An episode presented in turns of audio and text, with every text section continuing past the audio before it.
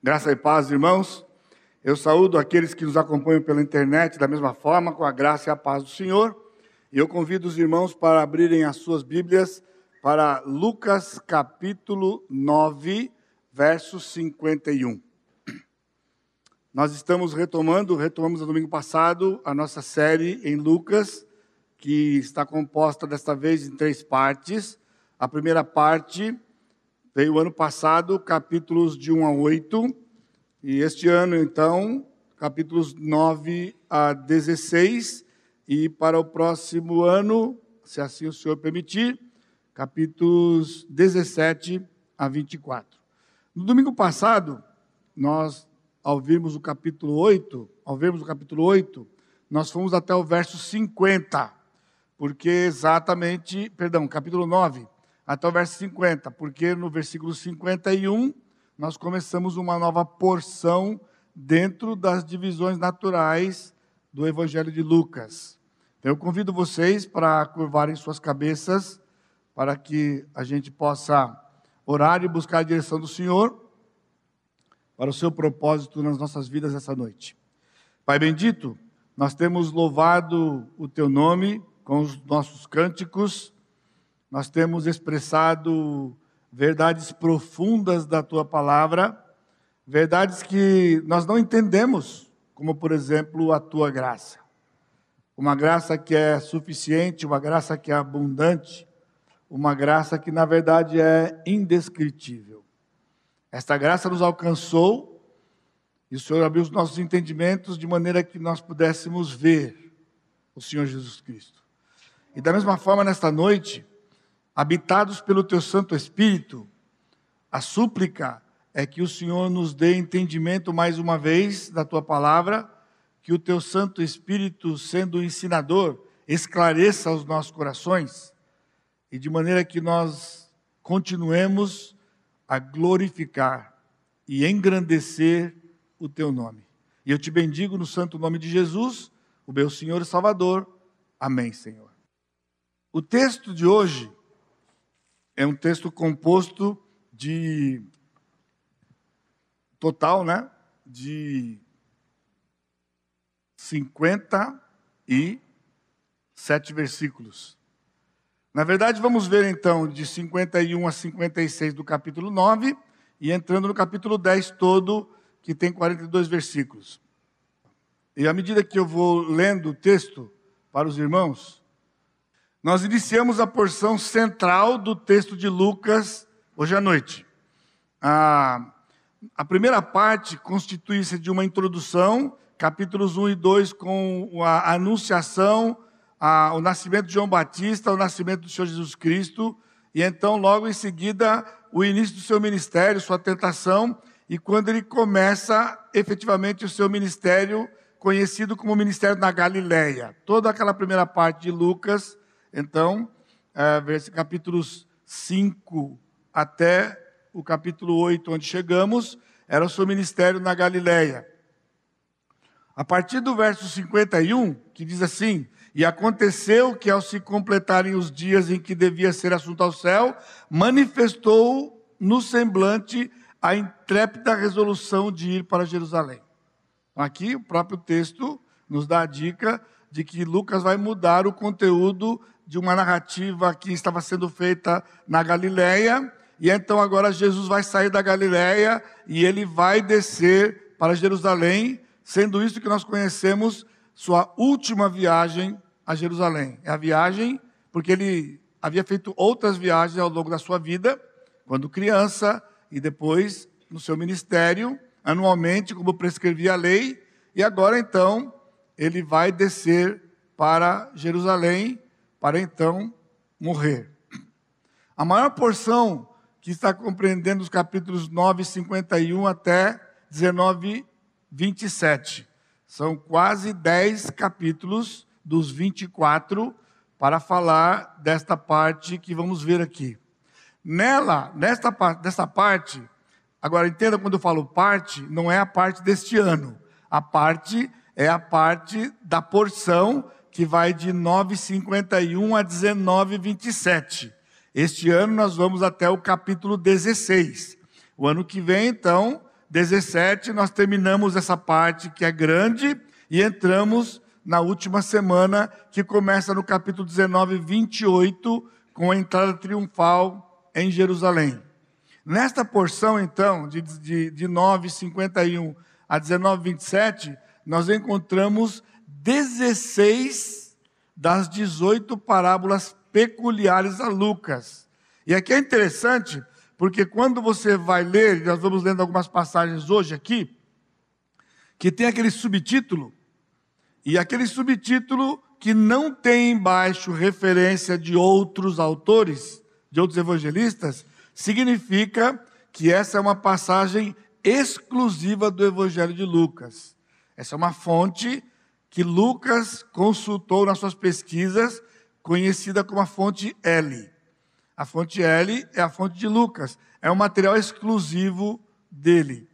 E nós temos então 18 parábolas durante o livro de Lucas, o Evangelho, que são exclusivas dele. Nesta porção de 10 capítulos, nós temos 16.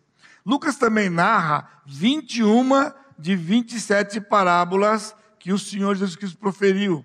Isso significa que Mateus vai citar parábolas que Lucas não citou, compreendendo as 27 parábolas que o Senhor Jesus Cristo comentou. Como eu disse domingo passado, ambos os autores, seja Mateus ou seja Lucas, eles tomaram Marcos como base.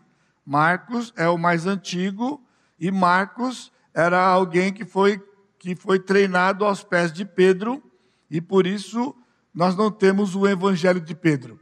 Nós temos o evangelho de Marcos, que é como se fosse Pedro escrevendo, porque a fonte era Pedro. Nas palavras de William Hendrickson, um teólogo famoso que escreveu um dos comentários do Novo Testamento, ele diz assim: esta porção do Evangelho de Lucas tem sido considerada como uma das partes mais preciosas da Escritura. E realmente, irmãos, à medida que você lê, à medida que você estuda e você gasta tempo e atenção para esta porção, nós vamos encontrar e vamos descobrir e até reconhecer essa afirmação dele, que são é, passagens preciosas que estão nessa parte. E hoje nós vamos ver, dentre elas, particularmente duas, mais para o final.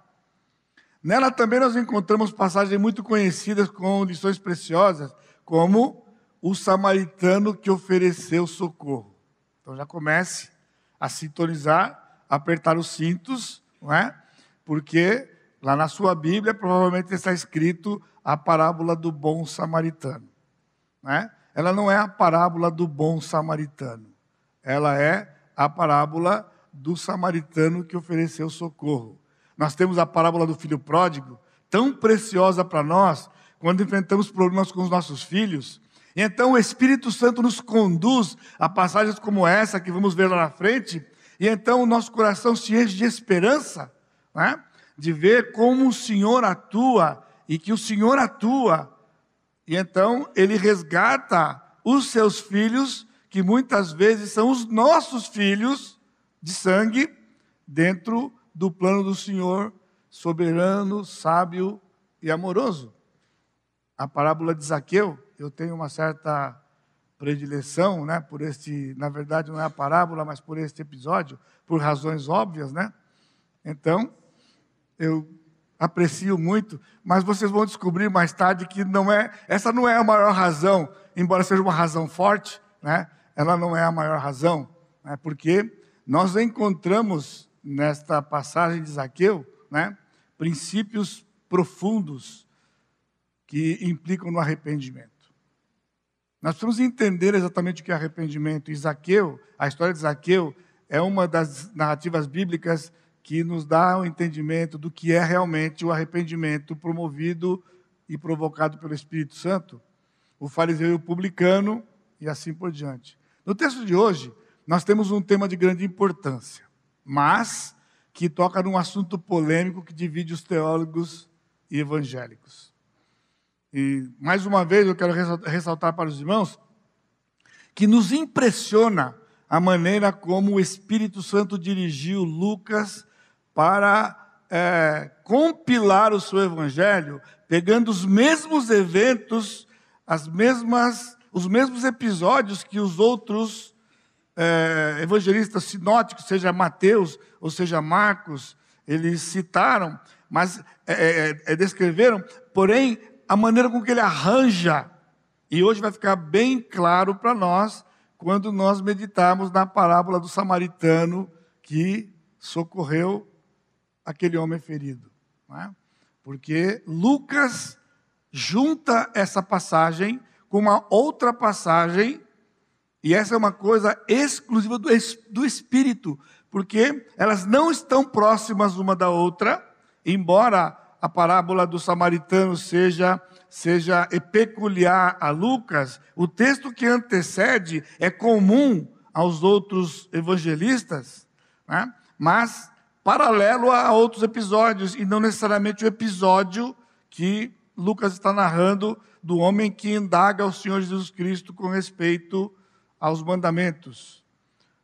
O assunto é polêmico porque ele trata da salvação. Vai nos impressionar então como especialmente Lucas, organizam a sequência dos eventos e episódios da vida de Jesus, inclusive para descobrirmos o assunto de hoje. Como, como entender realmente o que estava no coração do evangelista quando nós estamos pegando uma porção, que lembrando os irmãos também que no texto original nós não temos divisão ou divisões de capítulos e versículos. O texto era corrido, palavra após palavra, sem intervalo para que não houvesse possibilidade de, de alteração. É? E nós vamos depender então da gramática. Então, no texto, mesmo que não tenha os, esses capítulos e versículos, a gramática se encarrega de determinar a ligação entre os episódios na narrativa.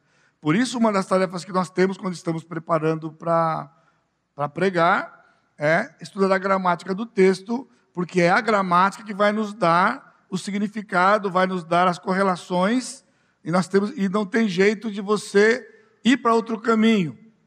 Por isso, a gramática é importante. A unidade do relato pode ser vista quando nós comparamos os assuntos, os textos pelo assunto principal que engloba os textos. Lucas foi eh, juntando textos e quando nós pegamos esse texto e estudamos, gastamos tempo, começa a ressaltar e começa a saltar aos nossos olhos o que é comum daqueles textos. E daí sai o propósito que estava no coração do autor. Isso é uma mensagem expositiva. Então, a exposição da palavra não é aquilo que o pregador quer pregar, é aquilo que o autor sagrado tinha no coração e o autor sagrado expressa o que estava no coração pela maneira como ele escreveu, e nós entendemos isso dirigido pelo Espírito Santo e agora aplicamos para a nossa realidade, visto que os princípios que estão ali, eles são atemporais. E nós podemos dizer então, com isso em mente, à medida que lemos o texto, nós descobrimos que o assunto comum aos episódios é a mensagem do evangelho que anunciamos. Ao lermos o texto, vai ficar claro para você, do capítulo 9, 51 até o fim do capítulo 10, de que todos os episódios que estão alinhados ali, ou ajustados, eles têm como foco central a mensagem do evangelho que anunciamos. O texto abre com a cruz, prossegue com as reações dos ouvintes da mensagem passa pelo efeito eterno e culmina com o valor da salvação. Esta mensagem que pregamos é uma mensagem que começa pela cruz. E então, passando por esses, por esses assuntos que nós estamos vendo aqui, que mais ou menos vai ser a divisão que nós vamos seguir aqui, nós podemos então resumir tudo isto numa verdade confrontadora. E antes de colocar, tchan, tchan, tchan, tchan, né? Irmãos, a mensagem, a pregação, ela não é algo meramente informativo. Principalmente por conta do assunto de hoje. Eu não quero que você simplesmente receba isto como uma informação ou como informações dadas a você nessa noite, mas são princípios da palavra de Deus que nos leva a refletir o que é essa mensagem, os princípios que é, permeiam, englobam, resumem esta mensagem do evangelho que pregamos. A mensagem do evangelho que anunciamos na pessoa de Cristo produzirá dois efeitos: rejeição ou conversão. Deus deu para os apóstolos uma mensagem que devia ser passada para as gerações, chegando até nós. A mensagem do Evangelho, a mensagem das boas novas, mesmo sendo a mensagem das boas novas, ela é na pessoa de Cristo, mas ela vai produzir dois efeitos: rejeição ou conversão. E nós vamos ver seis princípios correlacionados. Primeiro, versículo 51, que eu já li, vou ler de novo. A cruz, o centro da mensagem. O centro da mensagem é a cruz. A cruz era algo fundamental na vida e na teologia do apóstolo Paulo. Eu me lembro, ainda numa, na igreja de São Paulo que eu frequentei, quando nós ah, foi feita uma reforma na época, e então surgiu a oportunidade ou uma discussão com respeito a se colocar uma cruz em algum lugar daquele, do, do salão ou da propriedade. E houve uma reação por parte da igreja, por conta de que a cruz, na verdade, ela é uma, um, um, a, algo que identifica o catolicismo. E então, como colocar na igreja evangélica algo que é, é, é, é um valor, um símbolo no catolicismo? São poucos de vocês, talvez, que se lembram ou estiveram naquilo que nós chamamos carinhosamente a Maranatinha. Quando fizemos uma reforma na Maranatinha, nós construímos um batistério, porque uma igreja batista sem batistério, quando eu cheguei aqui era um negócio estranho para mim, né? Havia a facilidade de batizar o Maranata, né? Então o pessoal passava a tarde no Maranata, era tão gostoso, então não havia preocupação de se fazer uma, um batistério lá. Assim que tivemos uma oportunidade, fizemos uma reforma na igreja e fizemos um batistério. E aí pusemos uma treliça, tinha aquela, foi mencionado aqui recentemente, a gravura, né, o bonito o, o cenário que estava lá. E interessante que quando fizemos aquilo ali, então fomos fazer a construção e eu, eu à diretoria e eu falei para eles que a gente ia colocar azulejo azul, né? O azulejo azul na piscina. Mas, mas pastor, por que, que o azulejo é azul? O azul tem que ser branco, coloca o azulejo branco. Não, o azulejo vai ter que ser azul. Espera até ficar pronto. Espera até ficar pronto, pessoal. Vocês vão entender por que é azul. Porque tinha aquela paisagem e um rio bonito vinha, ele se alargava até o tamanho do batistério, e o rio é azul. E quando ele combinava o batistério, quem olhava via que o batistério era uma, uma, uma continuação do rio. E tinha aquela treliça e tinha uma cruz na treliça. E a, aqui, o argumento era, o apóstolo diz, ai de mim se eu não me gloriar, a não ser na cruz de Cristo. A cruz de Cristo, ela não é um símbolo do catolicismo. Embora o catolicismo tenha este símbolo como algo importante, né? mas não é propriedade deles. Isso é um valor do Evangelho. O Evangelho, ele começa pela cruz de Cristo, que é a mensagem central. Há uma mudança brusca no cenário. Ele estava na Galiléia, e o texto diz que é algo brusco, é como se fosse de um dia para o outro. É como se de repente o pessoal fosse dormir, descansar, e quando acordaram no outro dia, havia algo diferente. E aconteceu, e é exatamente a palavra que ele está usando aqui indica isso. Algo novo, imediato, é o que, tá, é o que significa essa palavra aconteceu, que ao completarem os dias em que devia ser assunto ao céu, falando de Jesus, ele manifestou no semblante a intrépida resolução de ir para Jerusalém. É um texto cheio de emoção, irmãos, e coragem. Jesus havia vivido trinta e poucos anos da sua vida aqui na terra, desde o tempo que ele chegou até aquele momento, sabendo que em algum momento e no dia certo marcado pelo Pai, ele iria para onde? Para a cruz. Os discípulos não entendiam isso, lembra do domingo passado da mensagem? A coisa que nós não entendemos. Eles não entendiam o que era a morte de Jesus. Então Jesus diz: Nós vamos para Jerusalém. E ir para Jerusalém era complicado, porque cada vez que Jesus ia para Jerusalém, ele sofria perseguição, muitas discussões, queriam matá-lo desde sempre por conta do que ele pregava. E diz o texto, então, de que se completaram os dias. Se você é familiar, familiar com os, os textos do Evangelho, né? Quando queriam matá-lo, diz, mas não ainda havia chegado a sua hora. Ainda não era a sua hora, ainda não era a sua hora, mas aqui completaram-se-lhe os dias. Chegou a hora em que ele deveria ir para Jerusalém. No caso, ele ia ser assunto ao céu, é aquilo que vai acontecer 40 dias depois da sua ressurreição, sendo três dias depois da sua morte. E o texto diz ainda de que era uma intrépida resolução. Não era tipo reunir o pessoal para uma votação. Pessoal, o que vocês acham? Para onde vamos? Ficamos na Galileia ou vamos para Jerusalém? Nós vamos para o Mar Morto? Vamos para Samaria? Não, não é assim. Ele levantou e disse: Olha, eu vou e vocês vão comigo para Jerusalém trépida, era uma resolução, era uma decisão tomada. Agora você está ouvindo? Ele não estava indo para um lugar prazeroso, ele estava indo para um lugar em que ele morreria. E ele sabia o que significava a sua morte.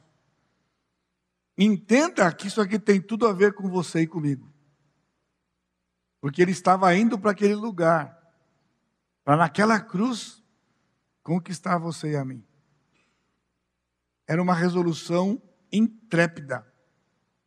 E diz o texto que era visível no seu semblante. E qual era esse semblante? Tristeza? Não ainda. Era uma, intrépida resolução, porque havia algo de glorioso e alegre no coração de Jesus. Ele veio resgatar aqueles que lhe pertenciam. Ele estava indo para o último momento aonde ele vem definitivamente receber os presentes que o Pai deu para ele. Foi aquilo que motivou Jesus nascer nesse mundo. Foi aquilo que motivou Jesus a viver a sua vida santa, sem pecado, como Deus que ele era, porque ele veio para buscar os presentes que o Pai havia lhe dado. Tudo isso tem textos bíblicos. E então, ele vai chegar em Jerusalém, vai viver aquela semana em Jerusalém, e depois vai morrer, e um pouco antes de morrer, haverá tristeza no coração do Senhor, por conta do pecado que estava envolvido nesta conquista. E nós chegaremos lá mais tarde. O segundo princípio que nós vamos ver na passagem, então, é que os dois efeitos da mensagem que estão declarados aqui. Quando ele continua o texto, então ele vai nos mostrar esses dois efeitos, versículo 53, mas não o receberam. Quem não o receberam? Ele enviou mensageiros que o antecedessem, indo eles entrar numa aldeia de samaritanos para lhe preparar pousada. Ele chegou numa pousada, eles chegaram numa pousada para arrumar os quartos. E o que, que diz o texto? Contudo, não o receberam.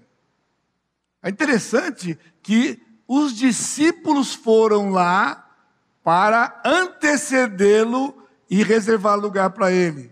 Mas quem foi rejeitado? Os discípulos? Não, o texto diz, não, o no singular receberam, porque o aspecto dele era de quem decisivamente ia para Jerusalém. Sendo uma aldeia de samaritanos, os samaritanos não se davam com os judeus, Ele indo para Jerusalém, tinha que passar por ali, ou então dar volta pela Pérea, que era um, um percurso mais longo. Eles não quiseram deixar o Senhor, não quiseram deixar Jesus dormir. Houve uma reação por parte dos discípulos, né? Tiago e João. João principalmente, e vai ficar claro por quê. Quando viram aquilo, eles perguntaram para Jesus: Senhor, queres que mandemos descer fogo do céu para os consumir? Bonzinho João, não é? Bonzinho, não é? Por quê? Quando ele chega na porta da pousada, irmãos, no estacionamento, não tinha nenhum jegue amarrado naquele lugar, não tinha um carro parado ali.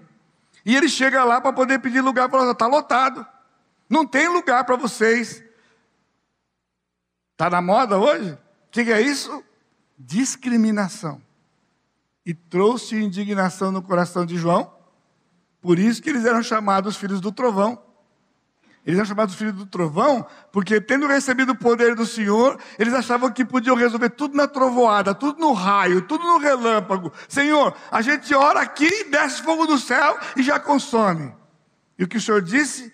Jesus, porém, voltando, se os repreendeu e disse: Vós não sabeis que espírito sois.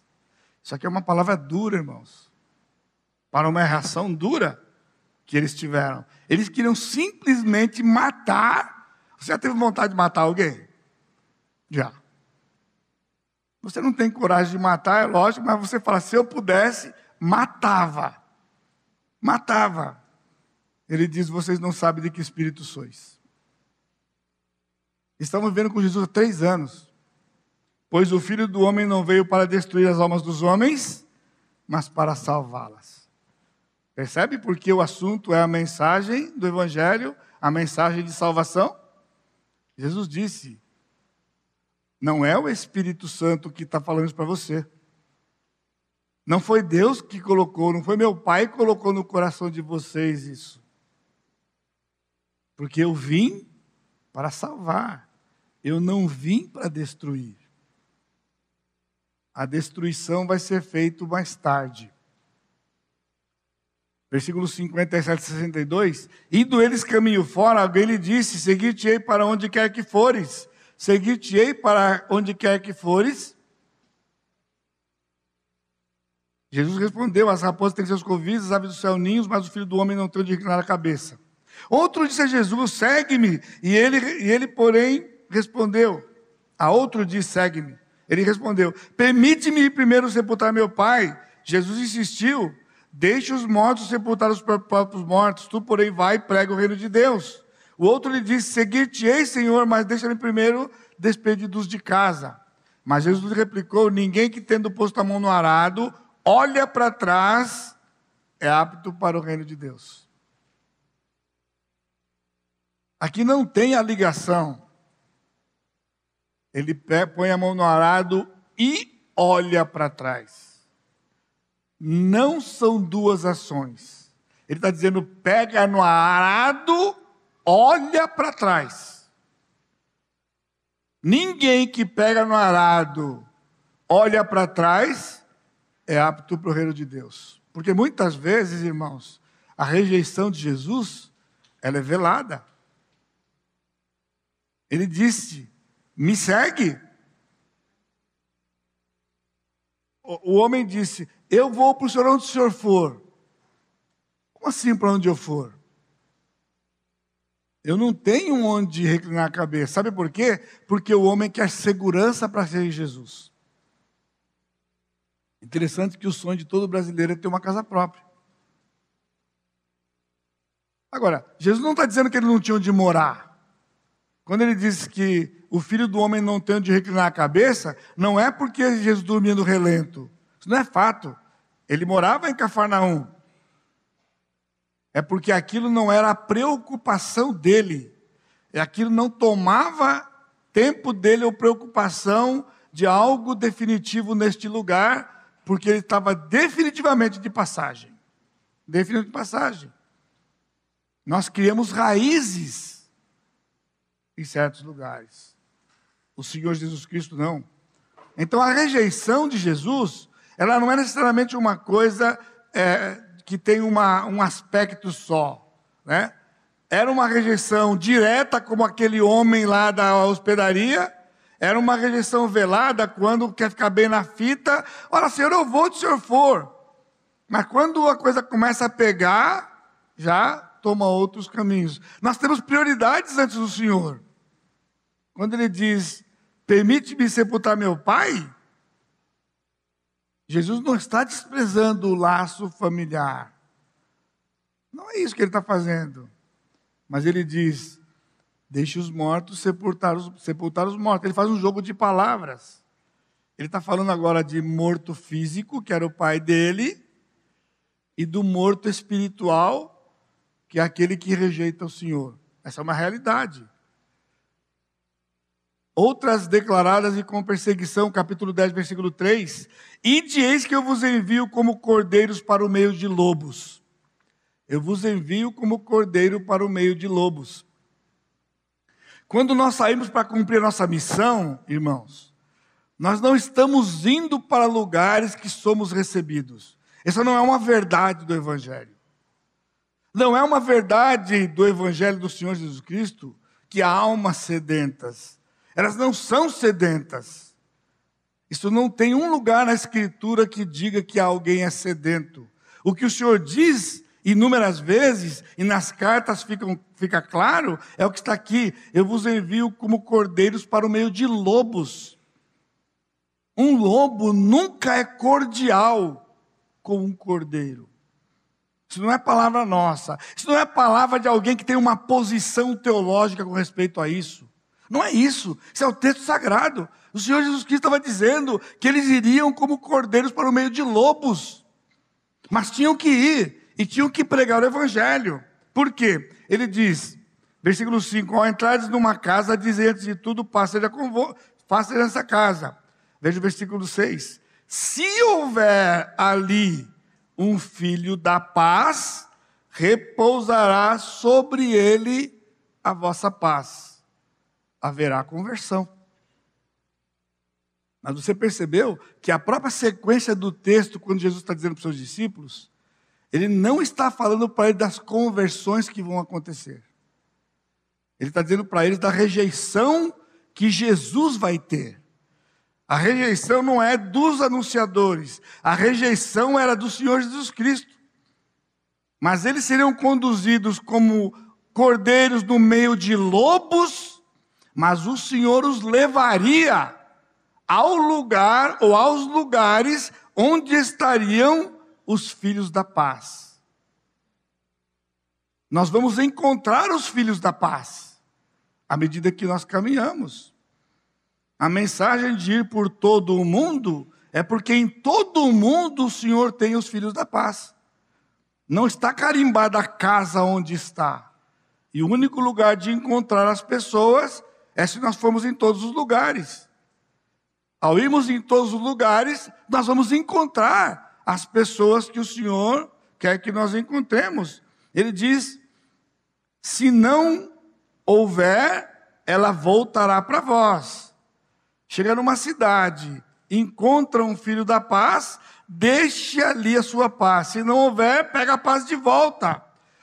Então, quando você encontra alguém que recebe, que o Senhor já está dizendo que é o filho da paz. Lembra do, ano, do domingo passado, quando eles pregam, quando eles curavam as pessoas? Lembra? Não era curar qualquer pessoa, é curar aquele que pertencia ao Senhor e estava enfermo e ainda não tinha recebido o Senhor. É encontrar alguém que estava possesso, ou seja, o demônio estava dentro do corpo dele quando ele era propriedade do Senhor, mas não estava selado pelo Senhor. Expulso o demônio, entra o Espírito Santo ele agora passa a habitado e o inimigo não entra mais. Não tem possibilidade. Ele diz agora, é estranho, né? Permanecer na mesma casa comendo e bebendo do que eles tiverem, porque digno é o trabalhador do seu salário. O Steve, quando foi chamado para ser missionário, deve ter recebido na sua bagagem de, de, o seu kit missionário né, aquela informação, você lembra? Se prepara, porque como missionário tem que comer tudo que der para você. O que puser para comer, você come. Você não pode escolher. Né? Aí você vai para aqueles povos aí, manda o Steve lá para o Nordeste, né? A macaxeira é bom, não é? A macaxeira é uma delícia, né? Mas tem lugares piores por aí. Eu não estou vendo o Li aqui, de manhã eu vi o Li. Né? Se você vai para a China, o negócio é um pouco mais complicado. Lá no Camboja, né, meu irmão? Era complicado, né? As comidas. Vocês riem quando eu vou lá no Uruguai e o pessoal me dá rinhones. É o rim do boi. Essa é uma iguaria. Aí o pessoal vem e fala, vai comer rim do boi? Eu posso comer assado. Aí fala, agora você vai fazer é, cozido. Eu falei, cozido eu não como. Sabe por quê? Porque eu não sou missionário, eu sou pastor. O pastor não pode recusar, mas o, o, não, o missionário não pode recusar, mas o pastor pode. falei, eu como assado, o cozido eu não como.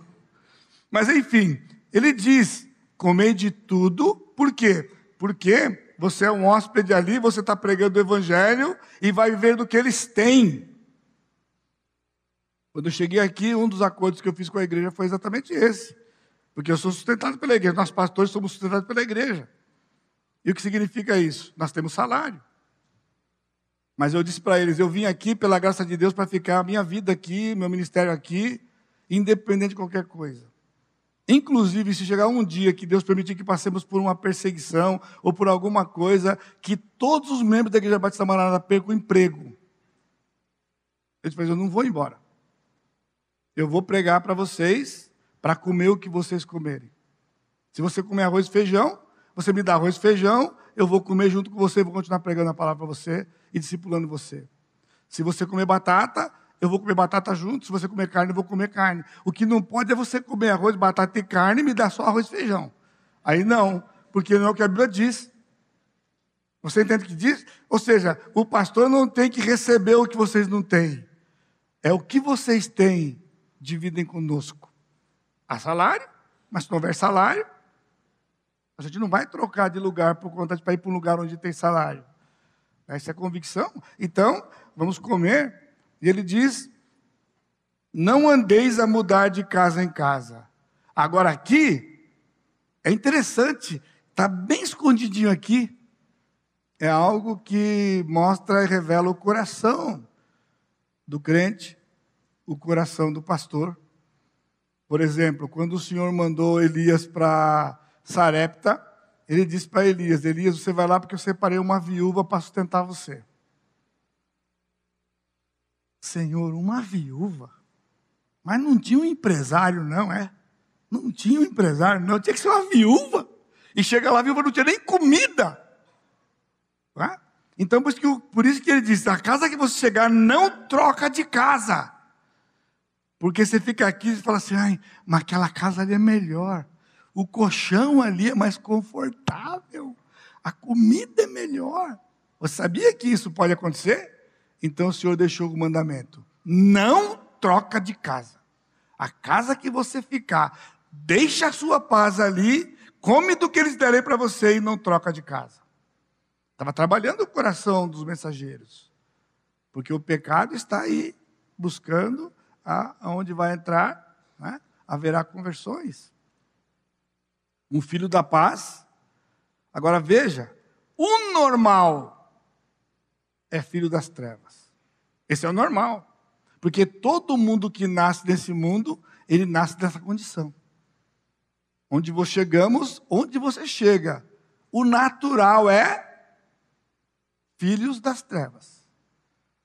Agora, ali naquele lugar haverá filhos da paz. E eles precisam ser encontrados. Eles são filhos da paz e vão ser encontrados. Eles vão ser encontrados. Ele nos tirou das trevas e nos colocou na maravilhosa luz. É só o Senhor quem faz isto. Quando entrardes numa cidade, versículo 8, ali receberem, comei do que vos for oferecido, curai os enfermos que nela houver e anunciai-lhes, a vós outros está próximo o reino de Deus. Nós temos uma mensagem para transmitir. Você tem uma mensagem para transmitir. Indo para almoçar hoje eu compartilhava né, com a Lia, se você pôde estar aqui hoje de manhã, você foi edificado com o testemunho do Steve. Né? e por que não algumas partes emocionantes, né? Como é que um garoto, não sei, 8, 10 anos lá naquela ilha, né? Estava lá cumprindo o dever do pai, do pai que eu estou dizendo, do pai dele, né? do Jorge Tais, né? Que eu tive o privilégio e prazer de conhecer e ser ministrado por ele, lá perto do dilúvio, mas, mas eu fui. E ali ele ganhou um adolescente. Agora, como que um adolescente escuta uma criança, não é? É só o poder de Deus. Sabe por quê? Porque aquele adolescente estava sendo trabalhado pelo Senhor. Por isso, quem estava falando com ele era um adulto na palavra. Porque era a palavra do Senhor que estava ali, e ali aquele adolescente se entregou. E assim, nós vamos identificando e encontrando aqueles que pertencem ao Senhor. Os mensageiros serão amparados e sustentados. Ele disse para os seus discípulos: o, o trabalhador é digno do seu salário. E o Senhor disse: vocês vão ter sustento. Não precisa levar bolsa. Vocês não precisam de se preocupar com isso. E eu louvo a Deus, e aqui eu represento os pastores sustentados, né? Eu louvo a Deus pela vida de vocês, por já quase quatro décadas, fielmente me sustentando, nos sustentando, para que a gente divida com vocês a palavra do Senhor. E eu já disse inúmeras vezes para a igreja, né? Ser pastor, entre outras coisas, é isso. Se eu acordar preocupado num dia com alguma coisa que não seja as ovelhas, tem algo errado. Eu não me preocupo se eu vou ter o que comer na minha casa. Eu não me preocupo se eu vou ter roupa. Eu não me preocupo. Essa preocupação não é minha. O Senhor disse: você vai ser amparado onde você estiver proclamando a minha mensagem. Vão cuidar de você, eu vou cuidar de você através deles, para que nós nos concentremos naquilo que o Senhor nos deu para fazer, que é pastorear as ovelhas do Senhor. Em terceiro, terceiro princípio, haverá um julgamento final para os que rejeitarem. É uma passagem interessante, versículo 12 diz: Digo-vos que naquele dia haverá menos rigor para Sodoma do que para aquela cidade. Ou seja, a cidade, quando não recebeu o mensageiro, sacode do seu pé a poeira daquela cidade e vai embora. E quando isso acontecer, mas ele disse: Mas não deixa de pregar. Você tira a poeira do seu pé, mas diz: Não obstante, sabei que está próximo o reino de Deus. Sabei que está próximo o reino de Deus. É urgente. E então ele diz: porque haverá menos rigor para Sodoma do que para aquela cidade. Nota que ele está falando de uma cidade inteira, irmãos, não está falando de pessoas individualmente. Porque o normal é os filhos das trevas. Ele diz, versículo 13: Ai de ti, Corazim, ai de ti, Betsaída Betsaída ou Betsaida, porque se Tiro Sidom se tivessem operado os milagres que em vós se fizeram, há muito que elas teriam arrependido assentado em, em pano de saco e cinza.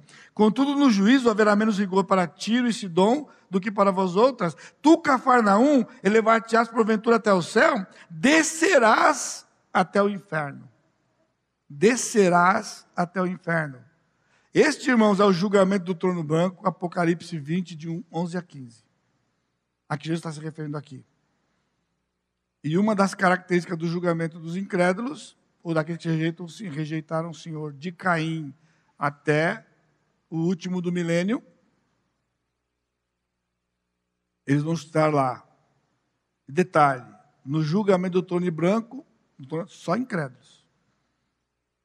Há muitos que têm acreditado de que os crentes, no seu julgamento do trono branco, vão ser julgados por pecados não confessados. Isso é um desconhecimento da Escritura. O crente não estará no julgamento do trono branco. O crente vai participar de julgamento com outro nome, chamado Tribunal de Cristo. As palavras são diferentes na sua etimologia, onde o tribunal a que Paulo se refere é um lugar recompensatório, onde o imperador recompensava o ganhador dos Jogos Olímpicos com uma coroa e a fama. trono era o, era o, o lugar que o rei ficava para julgar. E lá naquele julgamento, só incrédulos. O livro da vida está lá, que é que confunde muitos, para dizer que porque o livro da vida está lá, crentes estão lá. Não é verdade. O livro da vida está lá, porque o livro da vida é um livro de nomes. Todos lá para serem julgados. O primeiro livro abrir é o livro da vida. Ele vai ler o livro da vida. Fulano, fulano, fulano, fulano, fulano, fulano, fulano, fulano. Qual é o resultado? Silêncio total. O que significa? Ninguém que está no livro está presente. Então o texto de Apocalipse diz: ele fecha o livro. Está escrito lá, irmãos. Está escrito lá. Isso daqui não é posição pré-milenista. Está escrito na Bíblia. E abre o livro das obras deles e começa a julgar um por um pelas obras que estão no livro. E então, eles serão ah, colocados no lago de fogo. E é nesse julgamento que Jesus diz que haverá menos rigor para uns do que para outros. Haverá graus de punição diferentes lá no julgamento do trono branco. A ignorância não traz inocência, mas traz atenuantes. Ele diz se Tiro e Sidom tivessem feito, feito, sido feitos os, os, sinais que foram feitos em Corazim e Betsaída, eles tinham se convertido lá. Olha que curioso. Então por que, que o senhor não falou lá?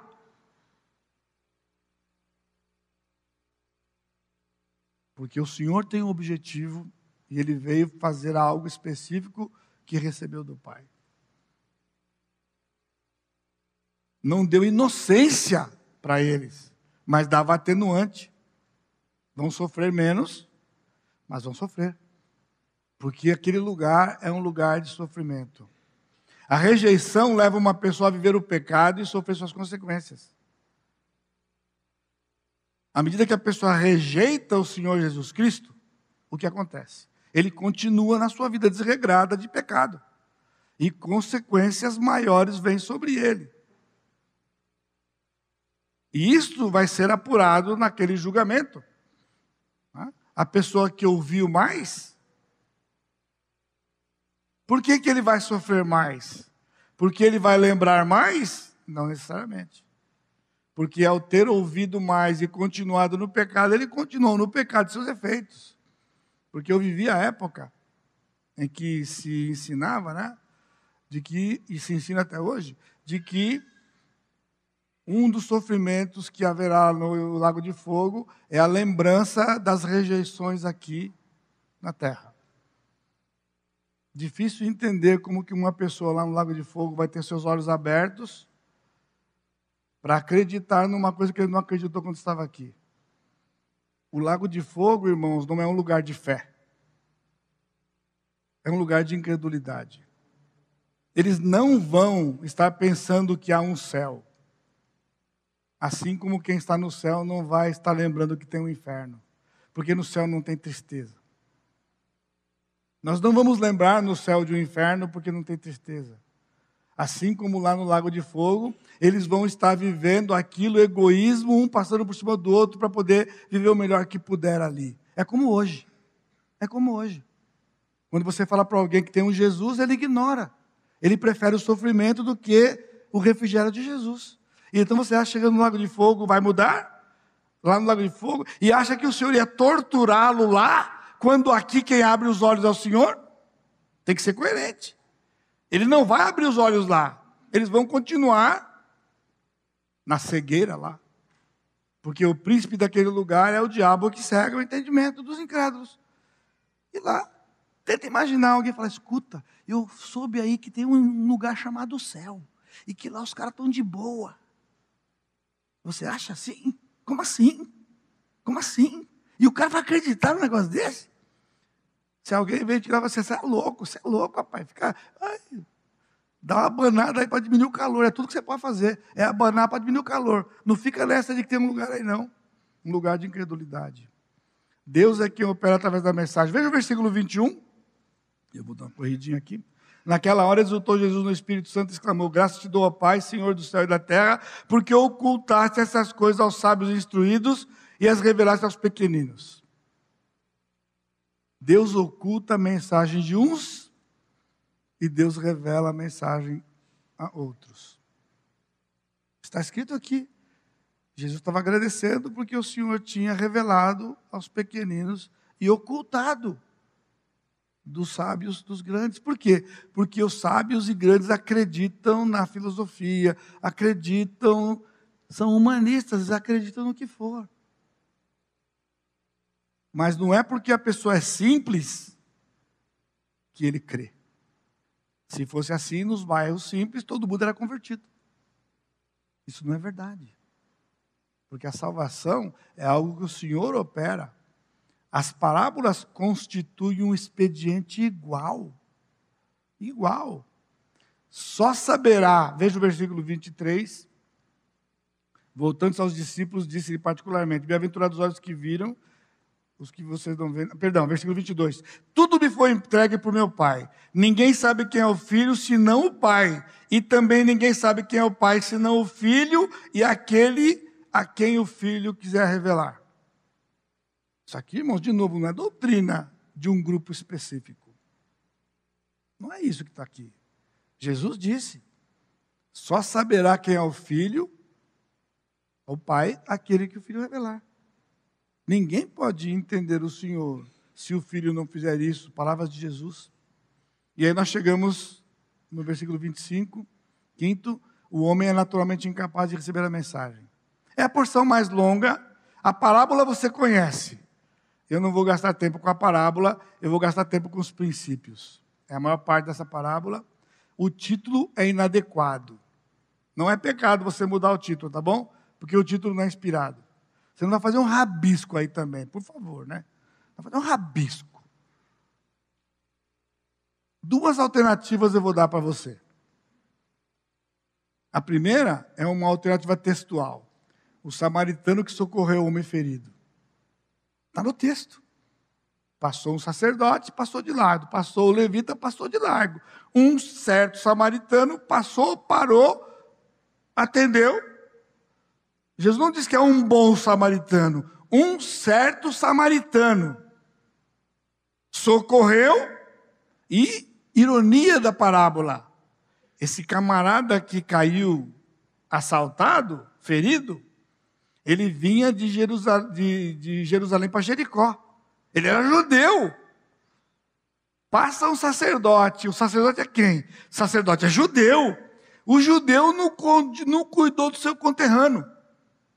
Passa o levita, não cuidou do conterrâneo. Um certo samaritano, que por, na, por povos se odiavam, ele não se preocupou que era um judeu. Ele parou e socorreu. A outra alternativa é uma alternativa teológica. A parábola da, da incapacidade comprovada. Aqui a gente tem Alguns já têm entendido isso. Essa parábola, o título dela, teologicamente, é esse: a parábola da incapacidade comprovada. Por quê? Porque qual era o motivo da parábola? Versículo 25: o homem perguntou para Jesus: Que farei para herdar a vida eterna? Agora o camarada é um advogado. Advogado não sabe de lei? O que, você tem que, o que você tem que fazer para herdar alguma coisa? Só tem um jeito, você tem que ser herdeiro. Você tem que ter herdeiro. Você tem que estar no testamento. Não tem jeito de você herdar uma coisa se você não é herdeiro ou se você não está no testamento. Não tem jeito. Que pergunta mais? Então Jesus perguntou: que está escrito na lei? Como interpretas? E ele foi. E ele foi. Amarás o Senhor teu Deus de todo o teu coração, toda a tua alma, todas as forças, todo o teu entendimento, e amar o teu próximo como a ti mesmo. Tem que ser filho. Tem que ser herdeiro. Jesus disse. Então Jesus lhe disse: Respondeste corretamente. Faze isto e viverás. Aqui ele tinha tudo que era a mensagem do Evangelho. Era a mensagem do Evangelho. Qual seria então a resposta dele? Sendo um conhecedor do Velho Testamento? Mestre, é impossível. É impossível amar Deus desse jeito. e amar o próximo desse jeito. Então, o que teria acontecido se ele tivesse dito isso? Jesus diria: Por isso eu vim, por isso eu estou aqui. Porque eu amo desse jeito e você é o meu próximo. E eu vou amar você. E esse homem herdaria a vida eterna. Simples assim. Mas o que diz o texto? Porém, querendo justificar-se, perguntou a Jesus: Quem é o meu próximo? Isso aqui é orgulho. Havia uma confusão de tempos para discutir quem é o próximo. Tipo, como ninguém defende, como ninguém define quem é o próximo, até que defina, eu não tenho que praticar. É simples assim. Me diz quem é o próximo, eu vou fazer. Aí ficava, não, o próximo é se ele for da mesma raça. Não, o próximo é se ele está perto de você. E aí eles discutiam isso aqui por tempos. Então ele se apegou a isso. Tipo, ninguém definiu. Se o senhor definir para mim, eu vou fazer. Olha a petulância. Se o senhor definir, eu vou fazer. Então, o senhor contou a parábola. Mas o segredo da parábola, irmãos, está no versículo 36.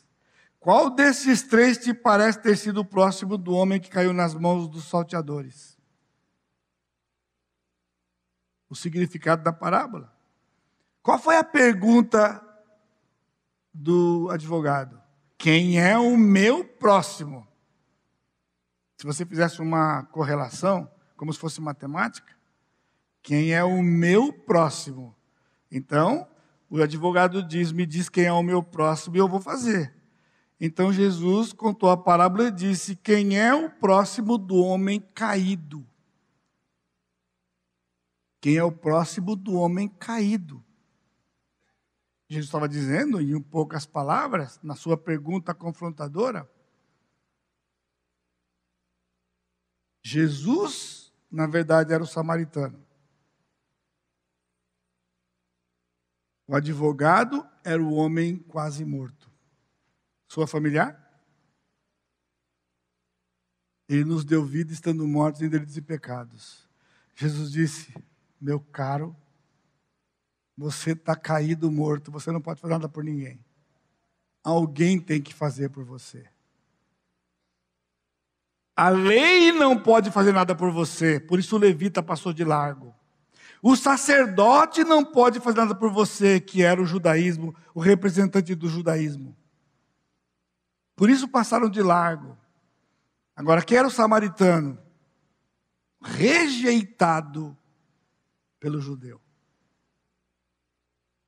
Jesus era rejeitado por eles.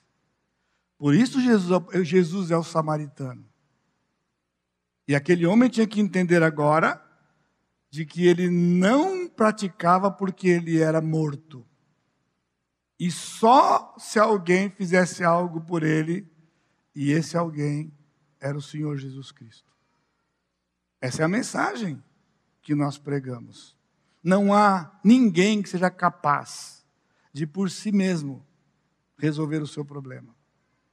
Por isso Jesus veio e por isso Jesus é Jesus. E finalmente, há instruções para os que se convertem a grande e famosa passagem de Maria e Marta. Indo eles, caminho, indo eles de caminho, entrou Jesus num povoado. Esse povoado não tem nome aqui, mas nos outros evangelhos diz que Maria e Marta eram de Betânia, então era Betânia, três quilômetros de Jerusalém. Já estava quase chegando em Jerusalém. Certa mulher chamada Marta hospedou-os em sua casa. Marta era mais velha, provavelmente. Marta era dona da casa e ela hospedou Jesus. Tinha ela uma irmã folgada. Oh, perdão, não, não está no texto, peraí. Deixa eu voltar aqui, irmão, perdão. Tinha ela uma irmã chamada Maria, e esta quedava-se assentada aos pés do Senhor a ouvir os ensinamentos. Marta agitava-se de um lado para o outro, ocupada em muitos serviços. Então se aproximou de Jesus e disse: Senhor, não te importas de que minha irmã tenha deixado que eu fique a servir sozinha? Ordena-lhe, pois, que venha ajudar-me. Respondeu-lhe o Senhor: Marta, Marta, andas inquieta e te preocupas com muitas coisas. Entretanto, pouco é necessário, ou mesmo uma só coisa. Maria, pois, escolheu a boa parte e essa não lhe será tirada. Há instruções. Agora, você observa lá no texto, lá em cima, que nós temos no capítulo 10, versículo 17, uma perninha daqui. Né? Que quando os 70 regressaram, eles ficaram impressionados de que os, os, os, os, os demônios se submetiam a eles. E Jesus disse: Espera aí, eu via Satanás, né? Eu via Satanás ativo. Satanás estava ativo. Satanás está ativo. Jesus disse: Não fica aí se pegando no fato que os demônios se submetem a você. Ele diz: E sim porque o vosso nome está rolado no céu. Ou seja, estar arrolado no céu, que é o livro da vida sem mérito, é mais importante do que a performance. Nós fazemos o que o Espírito nos dá para fazer. Isso não deve trazer vaidade para nós. Agora, estar arrolado no céu é uma coisa sem mérito. E isso deve encher os nossos corações, nos motivar a servir o Senhor, honrá-lo e obedecer a Sua palavra. Mas no versículo 38 a 42, a adoração é mais importante que o serviço. Irmãos, não tem jeito. Não tem jeito. Aqui, não tem como advogar Marta, irmãos. Não tem jeito. Por quê? Quando ela viu o cenário, a irmã lá, escutando Jesus, o que ela fez? Olha só, Marta, o que ela fez? Senhor, não te importa de que minha irmã tenha deixado que eu fique a servir sozinha? Ela estava bronqueada com a irmã dela, mas irmãos, ela estava bronqueada com Jesus. O senhor não está vendo, não? O senhor não está vendo? O senhor não está vendo que eu estou para lá e para cá e ela não está nem aí comigo? Ela jogou Jesus na coisa. Jesus, com toda ternura e amor, ele disse, todo carinho, Marta, Marta. Marta, Marta. Você anda inquieta e preocupada com muitas coisas. Agora, a questão não é que Maria não queria ajudar Marta. Marta estava fazendo o que não podia fazer. Marta tinha que estar sentada lá. Isso que é o ponto. Não é aquela história de que enquanto uns trabalham, outros ficam de boa. Isso não existe, irmãos. Embora exista na prática, mas não é o que está aqui. Não é o que está aqui. Marta era uma serva, só que naquele momento não era a hora de servir. Ah, ela é hospitaleira, ela queria dar o melhor para Jesus. Tá bom, mas não era aquela hora. Não era aquela hora. Aquela hora, irmãos, era hora de ficar ouvindo os ensinamentos. E se ela tivesse sentada junto com Maria, ela não se incomodaria com a Maria. Cuidado quando você olha para as outras pessoas e se incomoda com as outras pessoas. Fique do lado das pessoas. Para aí você até poder falar. A, Ma a Maria, quando Jesus entrou, havia uma razão porque ela estava ali, ouvindo os ensinamentos dele. É, mas na hora de comer, todo mundo comeu, né? Errado. Todo mundo comeu? Mas o que Jesus disse? Marta, Maria escolheu a melhor parte. Ou seja, eu não vou pedir para ela ajudar você. E se você está entendendo o recado, fica a dica. Ela escolheu a melhor parte. É uma dica para você. Ela escolheu a melhor parte. Tipo, vem se juntar a ela. Essa era a resposta de Jesus. E a comida? Você acha? Que se Marta tivesse ficado lá adorando Jesus, ele ia ficar sem comida? Quem disse? Quem disse? Isso é orgulho. Tipo, Jesus precisa de mim, enquanto ele está ensinando, está todo mundo de boa lá, eu estou cozinhando para ele. Errado. Porque se ela tivesse lá, a hora que ele acabasse, Irmãos, a semana passada nós já passamos por esse capítulo aqui. Ele multiplicou os pães. Acabava a palestra, estômago roncando, não tem comida. Só tem um jeito agora. Qual? Qual? Eu vejo duas possibilidades. Jesus fazia um milagre e todo mundo comia. Ou, o que é mais natural, todo mundo para a cozinha, Jesus, Marta, Maria e todo mundo ali. Quem faz o quê? Você pica não sei o quê, você ah, lava não sei o quê, você faz não sei o quê, todo mundo junto, e vamos cantando hino, vamos cantando hino, vamos lavando, cantando, vamos trabalhando. E todo mundo ia comer. É isso que Jesus faz. Ele tinha um plano. Ele tinha um plano. Ele podia usar Marta. Mas ele não dependia de Marta para comer. Aliás, foi ele quem disse: As aves do céu têm ninhos, mas o filho do homem não tem um dia na cabeça. Ele sabia que ele ia comer. Você sabe que você vai comer. Agora você tem que trabalhar. Mas se você trabalhar, acontecer alguma coisa que você não tem que comer, Deus vai dar comida para você. Porque Ele é Deus. Então, irmãos, a mensagem do Evangelho que anunciamos na pessoa de Cristo produzirá dois efeitos rejeição ou conversão. E para nós, adoração é antes do serviço. Nós servimos adorando. É diferente. E vamos nos alegrar porque nós fomos salvos do Senhor Jesus Cristo. Temos nosso nome lá. E enquanto estamos aqui, trabalhamos para o Senhor. Agora, irmãos, como eu disse lá no começo, isso aqui não é pura informação para você. É para nós sabermos de que Deus nos inclui no plano para pregar, para anunciar, para evangelizar, mas ele não depende de nós. Quando ele foi proclamado na entrada triunfal, você vai lá na frente, os fariseus diziam: manda ele se calar. Jesus disse: se calar? Se eles se calarem, as pedras vão clamar. Porque aquele dia tinha que ser proclamado a entrada dele. Se alguém falhar, o Senhor não vai falhar em salvar as pessoas. Agora, se você falha, você não participa da bênção. Você já experimentou a alegria de conduzir alguém aos pés de Jesus? Já? Então você sabe o que eu estou dizendo. E se você, por acaso, nunca sentiu e nunca teve isso, comece a orar. Senhor, eu quero. Eu quero experimentar isso, de levar alguém aos pés de Jesus. E só tem um jeito: sai falando. Sai falando. Você fala para 100. Se o Senhor salva um, você experimentou, tá bom para você. Agora, se você falar para um, bem provável que você não vai sentir o que você está querendo sentir.